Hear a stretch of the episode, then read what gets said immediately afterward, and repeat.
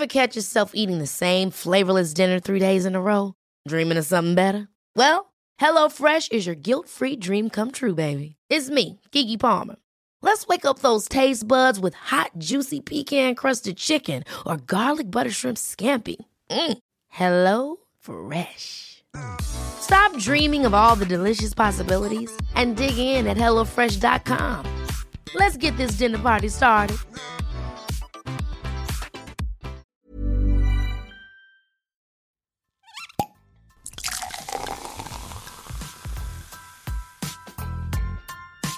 Eine Frage des Geschmacks. Der Falstaff Gummi Podcast.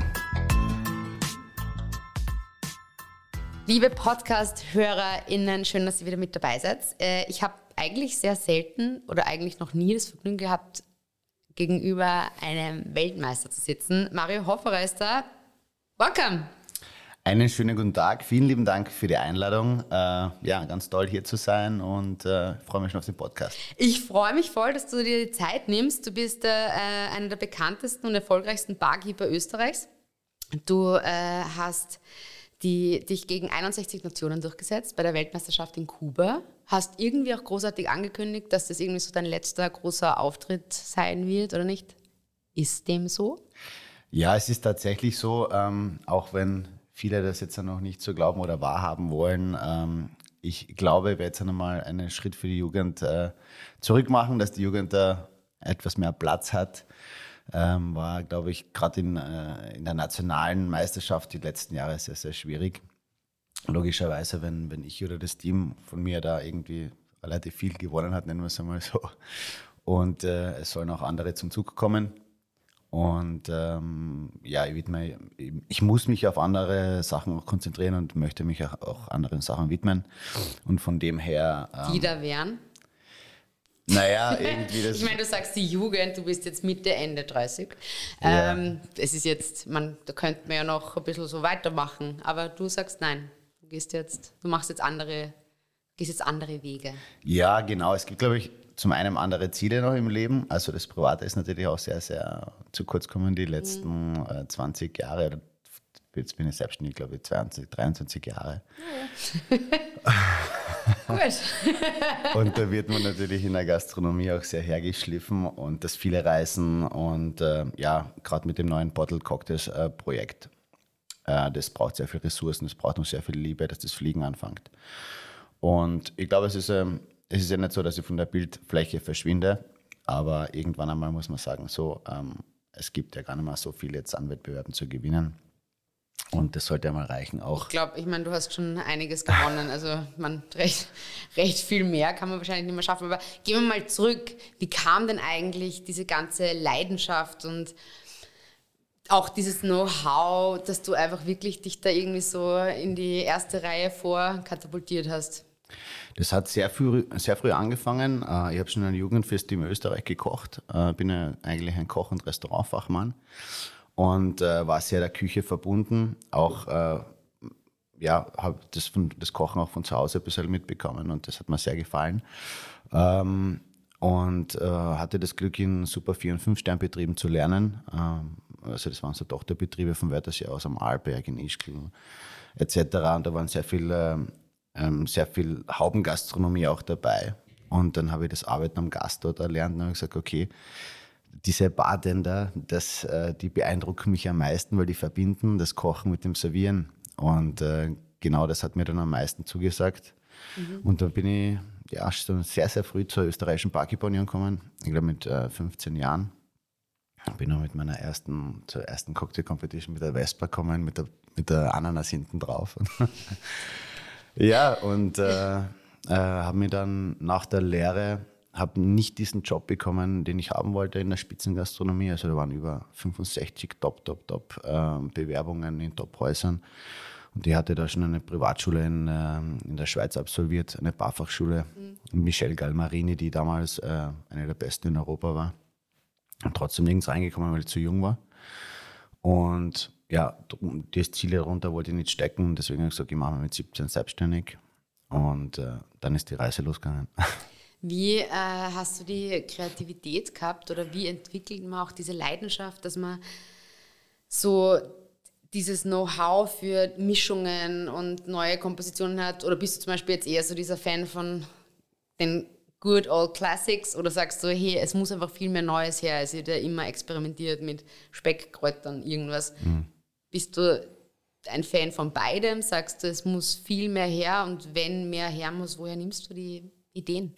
Boah, ich muss ähm, ganz ehrlich sagen, ich bin richtig schlecht mit klassischen äh, Rezepturen. okay. Äh, Nur neu. na, ähm, ich habe von klein auf überhaupt nichts mit klassischen Drinks zu tun gehabt, weil ich immer meinen eigenen Weg gegangen bin von Drinks. Natürlich kann ich alle Klassiker, die was man jetzt so in der Bar kennt. Aber da gibt es ja Bartender, die ein, ein wandelndes Lexikon sind und 400 Millionen Rezepturen intus haben. Also ich kann mich an die guten alten Monkey Circus Zeiten am Wörthersee erinnern, wo die Bartender 300 Rezepturen abgeprüft worden sind, jeden Tag. Ähm, von Peter Heric. Und, und äh, ich habe das von klein auf ganz anders äh, ja, mir angelernt und auch meiner Crew angelernt. Also wir mixen überhaupt keine Klassiker, interpretieren alles neu. Und das Gleiche habe ich auch an meine Schulklassen, also ich unterrichte an acht verschiedenen Gastroschulen oder gastroverbundenen Schulen in Kärnten. Und wir sind aus dem österreichischen Lehrplan ausgestiegen, äh, wo wir die ganzen Schüler eben nicht diese 100.000 äh, Drinks lernen lassen, sondern ich verbinde sie ihnen teilweise die Augen und sie müssen Sachen erkennen und sie müssen diese Sachen dann wieder zusammenfügen in ihren Kopf und als Elemente zusammenbauen. Und es sieht einfach, die, das Mixen ist die flüssigste Art zu kochen. Ja? Mhm. Und dadurch haben wir in Kärnten aber den stärksten Nachwuchs in Österreich, ähm, die da schon aus Blackboxen rausmixen können im, in, der, in der zweiten Jahresstufe. Wir fangen auch schon mit 14 Jahren in Kärnten an. Das gibt es in ganz Kärnten, äh, ganz Österreich nirgends. Das darf man? Wir haben äh, alkoholfrei, ja. Also, also wir, okay. wir, mixen nur alkoholfrei, ja, also selbstverständlich. Also wir mixen in der Schule generell okay. nur alkoholfrei. Okay, ja. mhm. Aber meiner Meinung nach ist es zu spät, äh, einen Schüler mit 18 drehen zu wollen und für die Bar zu gewinnen, weil da weiß er schon, er will entweder in die Mode gehen oder er will in die, in die, in die Küche gehen oder sonst irgendwo hin. Wir müssen uns auch präsentieren in dem Alter. Ich glaube, das ist ganz wichtig. Und deswegen haben wir sehr viel Nachwuchs in Kärnten und auch den besten Österreichs. Wie, was ist so dieser, weiß ich nicht, sagen, sagen wir der, der absolute ultimative Tipp, den du vermittelst oder den du den Schülern oder irgendwelchen Cocktailliebhabern gibst? Was ist so das, wo du sagst, das braucht's oder das müsst ihr haben oder da solltet ihr in die Richtung, solltet ihr hin? Gibt es überhaupt so einen Tipp? also ich glaube, die, die Persönlichkeit auszubauen, ist in diesem Job das Wichtigste, diese Gastgeberqualität zu haben.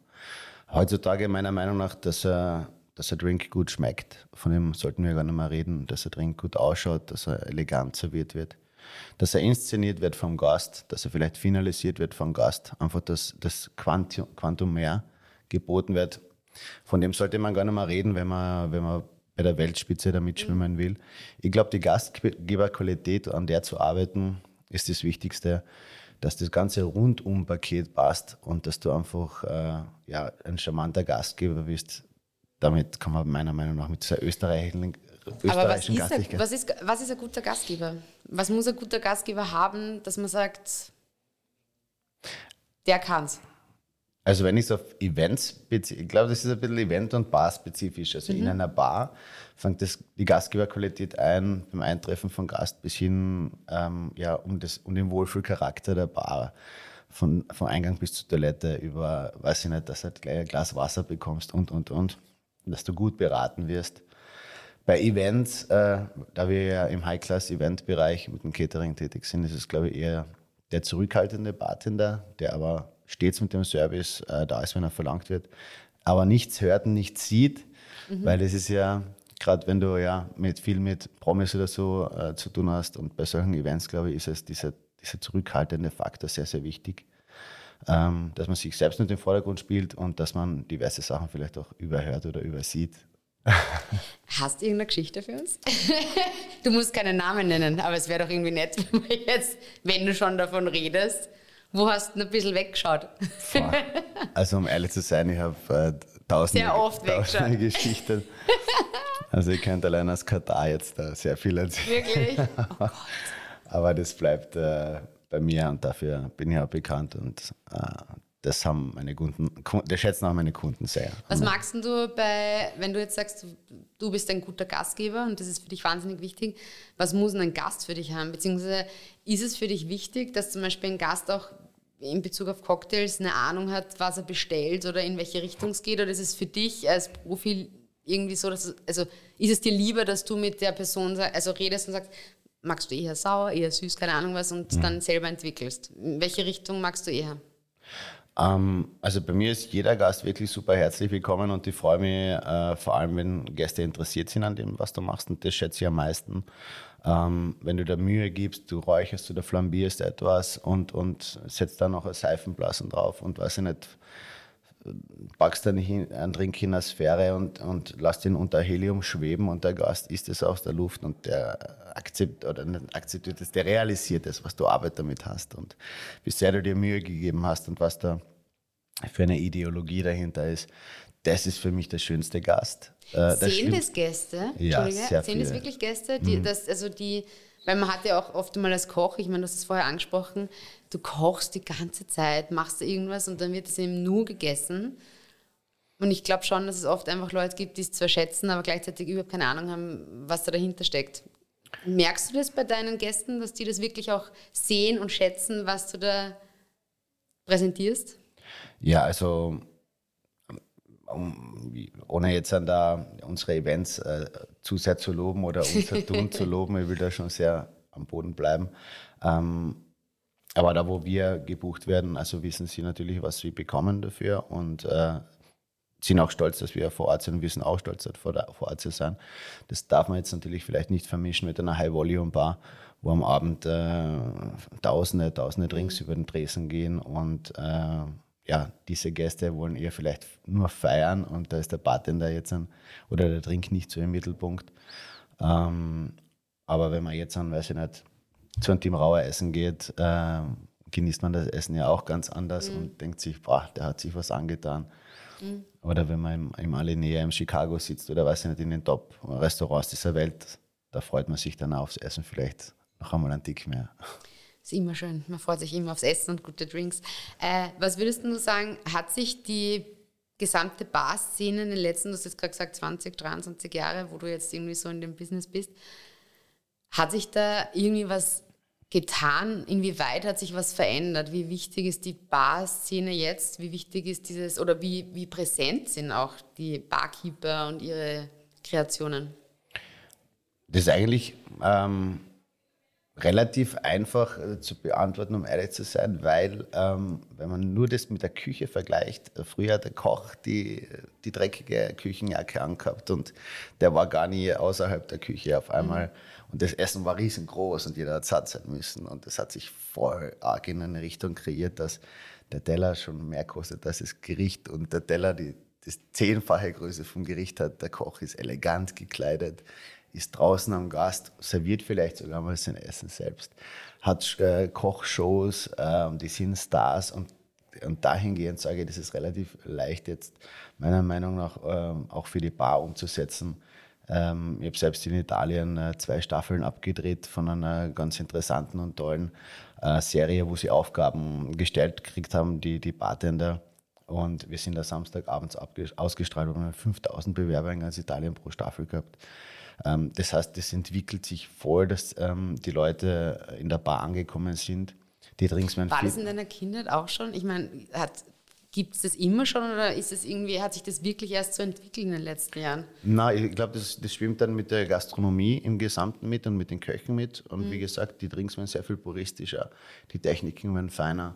Äh, auf einmal ähm, verwenden wir die, die Techniken aus der Küche, die Gewürze aus der Küche. Mhm. Auf einmal wird mit Fleisch und was weiß ich und sous und, und Ultraschallwellen äh, gemixt. Und äh, also meiner Meinung nach hat sich die total verändert und das ist auch schön, dass man das sieht.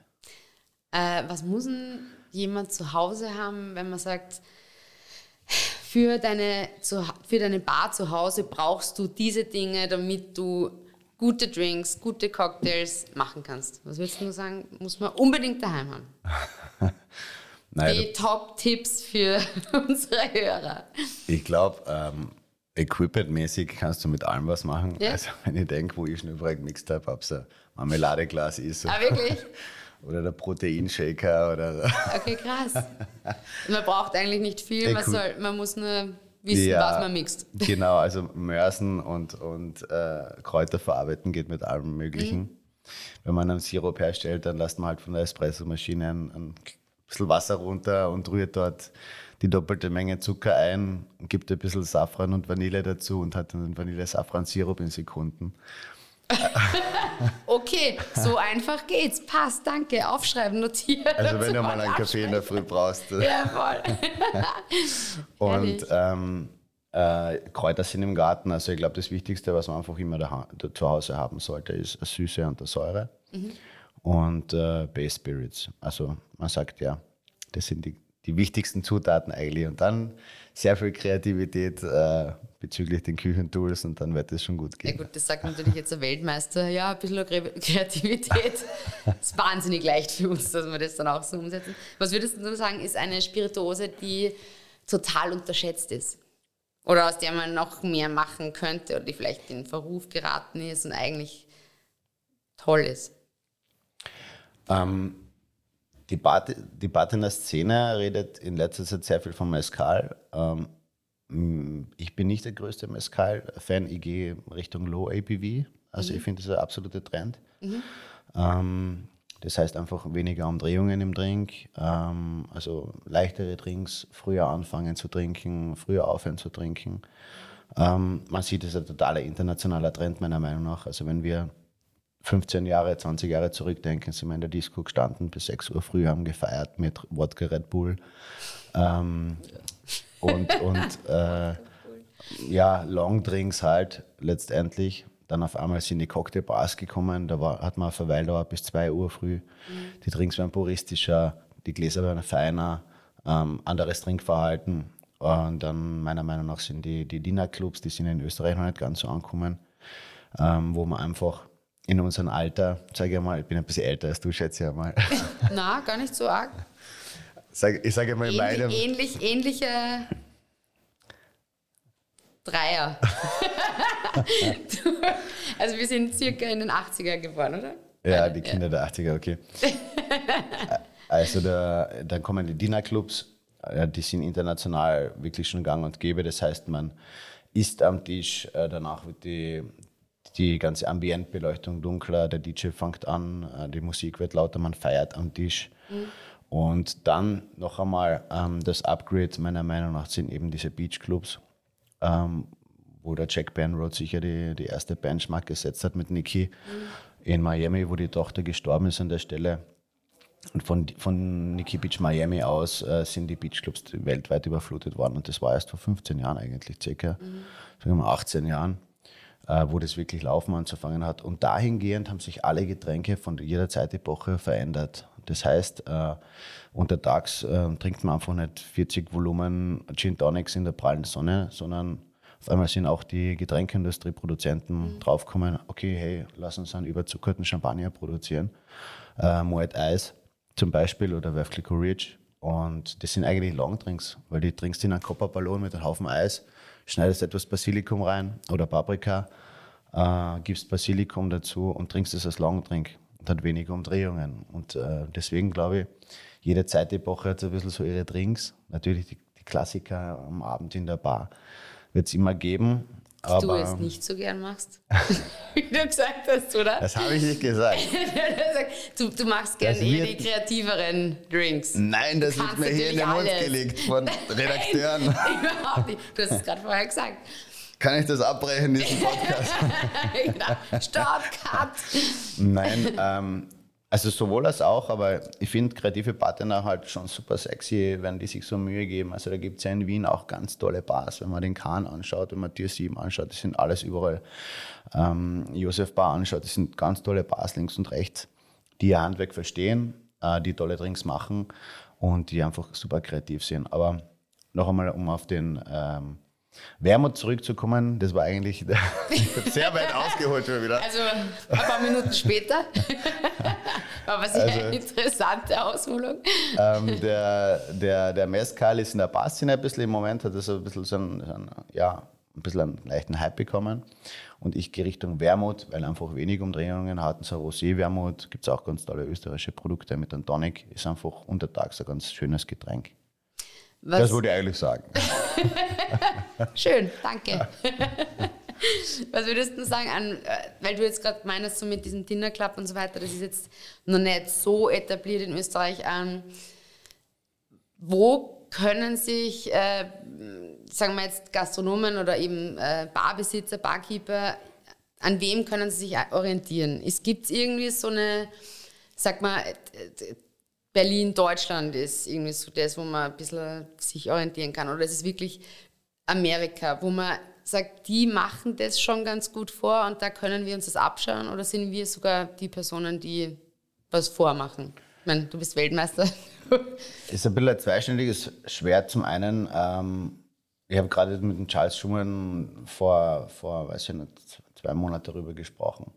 Sag, wie er die Jungen irgendwo noch was lernt. Und ich war eigentlich, um ehrlich zu sein, okay, ich kritisiere jetzt vielleicht den größten, die größte Balkone, die was es überhaupt gibt. Aber er hat gesagt, geh, mal, geh einfach in die Nachbarbar und schau dir das ab. Also ich bin überhaupt kein Fan von sowas, um ehrlich zu sein. Ich, bin, ich finde, es gehört jeder Handgriff und äh, jeder Movement, alles, was rund um diesen Job passiert und auch wenn es nur die Führung eines Teams ist, doppelt und dreifach überdacht, um bei den Top-Stars der Welt mitzuwirken oder dort aufgenommen zu werden. Aber hat man nicht trotzdem automatisch so ein, wie macht's der, wie mach's ich, äh, kann man es vielleicht besser machen? Oder ich meine, ein bisschen eine Art von, nicht jetzt abschauen, aber wir's zumindest irgendwie rüberschauen. Was die so, ist ja trotzdem da, oder? Ja, inspirieren lassen und, und so schauen, was andere machen, das finde ich schon sehr, sehr gut. Das dann eins zu eins nachmachen. Vielleicht bin ich da ein bisschen auch ein gebrandetes Kind, weil man gibt sich selbst so viel Mühe und sieht es dann drei Minuten später woanders. Äh, ist, glaube ich, in der Szene ein bisschen verböhnt. Ähm, aber es gibt natürlich ganz tolle äh, Plätze auf der Welt, wo man sehr viel lernen und sehen kann. Und äh, dann würde ich, wenn man das twistet oder wenn man da sagt, okay, man, man kann aus diesen Auszügen sich selbst irgendwie verwirklichen und das anders machen, dann finde ich das schon toll. Und da gibt es für Europa, für die Barszene, es ist sicher mal London, Paris, Kopenhagen, das sind absolute Hotspots, äh, wo es ganz tolle Bars gibt. Berlin ist ein bisschen urbaner gehalten. Ähm, aber also so eine Reise nach London zahlt sich sicherlich aus. Was ist denn dein, wenn du jetzt einen Drink verraten kannst, den man jetzt, der super gut schmeckt, den man wahnsinnig schnell nachmachen kann, in Zentiliter Angabe, was wäre das? Du willst bei der geheimen Rezepturen haben und abschauen. Na, ich frage ja nur. Na, ähm, ich habe zwei Drinks, die mich mein Leben lang schon begleiten, die ich wirklich liebe über alles. Ähm, der eine ist, und ich bin ein sehr großer Fan dieses Barkeepers, weil er immer sehr viel zu reden hat, wo man, wo man sehr viel nicht abschauen kann, lernen kann. Ist der Jörg Meyer. Und der ist ja bekanntlich der Erfinder des Basil Smashs. Und äh, das ist ganz großes Kino. Du musst einmal im Jahr, weiß ich nicht, wann war das? 2018 oder sagen wir mal im Jahr 2020, einen Drink erfinden, der es weltweit äh, in jede Bar schafft. Ja. Also das ist so wie Caipirinha. Ja. Also, Ja. Und der Basil Smash ist herrlich. da gewinnen das Leute. Weltmeisterschaften, die Drinks tauchen teilweise nie wieder auf. Ja. Ja. Äh, also jetzt nicht nur bei mir, generell äh, bei allen. Mhm. Und äh, der schafft es da wirklich in jedes Regal, der schafft es, dass äh, eine Rewe den Drink kopiert und ein Hofer und was weiß ich, das bottelt und äh, also unfassbar. Dieser Mhm. Aber was, Basil ist, Smash was ist ist cool. denn die Zut oder erklär mal, was, was muss rein in einen Basil Smash? Ich meine, wir alle lieben ihn, wir kennen ihn, wir trinken ihn gern, aber was sind die Zutaten? Was muss man machen? Ich mache mit 5 CL äh, trockenem Gin. Jörg Meyer sagt, 7 CL sind Liebe, also er gibt 7 rein. Sympathisch. ja. ähm, dann äh, Zitronensaft. Ich gebe da zweieinhalb CL rein. 10 Blätter Basilikum äh, und etwas äh, Rich-Sirup oder Läuterzucker. Ähm, noch einmal 2 CL davon. Das Wichtige an dem Drink ist, dass der Basilikum circa 10 Minuten im Drink stehen bleibt, angemörst wird und dann es geschickt wird. Das machen sehr viele falsch, weil erst dann wird der Drink ganz schön grün. Und Echt? den Schmäh habe ich mal beim Jörg äh, geholt, weil ich habe gesagt, das gibt es nicht, mein Drink wird immer weiß. Echt? ja, er hat gesagt, mach das einmal so und so. Ah, interessant. Äh, und äh, dann hat er mir gleich eine Catering-Variante dafür mitgegeben als Longdrink mit etwas Orangensaft. Schmeckt das auch sehr, sehr gut frisch gepresst. Das probieren wir aus. Und der zweite ist von, ähm, von äh, David Cordoba und äh, äh, der Mr. Ähm, Daikiri himself und der, der klassische Daikiri, der begleitet mich auch schon sehr lang. Ebenfalls ganz leicht mit 50 weißen Rum, zweieinhalb äh, Rohrzucker und zweieinhalb Limettensaft. Das hat man ja wahrscheinlich daheim. Das kann man, kann man gut mischen. Deswegen trinke ich den auch sehr gern. Da kann man gern äh, oben ein paar Spritzer Kirsch oder wie Kirsch drüber geben, so ein Kirschschnapsal. Dann hat man eine Santa Marta. Und äh, ja, beim Shaken vielleicht, äh, beim, beim Daikiri, was auch sehr interessant ist, vielleicht halb Crashed Eis und halb Würfeleis. Okay, wir werden jetzt die absoluten Barkeeper-Pros. Ähm, was steht denn jetzt bei dir in diesem Jahr an? Beziehungsweise wo, wo findet man dich? Wo trifft man dich? Also Wo mich darf findet, man deine Drinks verkosten? mich findet man vom 19. bis 21.03., dass ich dieses Datum bitte jeder aufschreibt, am Wörthersee. Und da lade ich die Gastronomie und Hotellerie ganz herzlichst ein zum größten Cocktailwettbewerb Europas. Okay. Das ist der IWCC, der Internationale Wintercocktailkongress. Äh, wir haben dazu das ähm, Hotel Verzas gemietet, das ganze Hotel. Man kann sich vorstellen, wie wir das Hotel dann bespielen werden, wenn da 300 Barkeeper drinnen wohnen. Wow. Von wann? 19. bis? 19. bis 21.03. Du Ah ja, ist ja, auch, ist ja nicht nur ein Taxi. Damit es ein bisschen lustiger wird. aber du bist Cool. ebenfalls herzlichst eingeladen. Sehr gerne. Äh, und am 19. wir haben das Hauptquartier in Krumpen auf dem Wörthersee. Mhm. Äh, ist ein ganz wunderschönes äh, Hauptquartier, welches wir jedem zeigen wollen. Und deswegen geben wir den ersten Barkeeper-Ball. Ganz klassisch in Wow. Wrack. Also ich hoffe, du hast ein schönes Kleid an dort und Of course. ihr seid dann auch alle Zus Zuhörer sind herzlichst eingeladen, ähm, an die Wörthersee zu kommen. Man muss auch nicht in einer Bar arbeiten, um dort teilzunehmen an dem Event. Die ganze Industrie ist vertreten. Red Bull macht eine riesengroße Künstler-Area mit Tattoo und Barber und äh, die Sturmeier-Gruppe macht Frisuren und also Wow. alles, was da eigentlich dazu gehört. Ein Karikaturist ist dort ähm, und, und die ganze Industrie stellt ihre neuen Produkte vor. Es gibt Masterclasses mit Marianne Becker und, und, und, und. Und Drinks. Und viele, viele Daiquiris und Basics. Sehr gut. Wir werden uns den Termin merken. Ich komme wahnsinnig gern. Und ja, es ist leider Gottes tatsächlich schon wieder soweit. Wir könnten noch Stunden weiterreden, aber du kommst einfach nochmal. Und ich freue mich auf März und vielen Dank für deine Zeit. Und ich schicke dir ein Foto von dem Cocktail, den ich gemacht habe. Das freut mich. Viel Spaß, vielen Dank fürs Zuhören und ich hoffe, dass wir uns dann im wirklichen Leben irgendwo bald Im begegnen. März auf jeden Fall. Danke dir. Danke sehr. Alle Infos und Folgen findet ihr auf falstaff.com slash podcast und überall, wo es Podcasts gibt.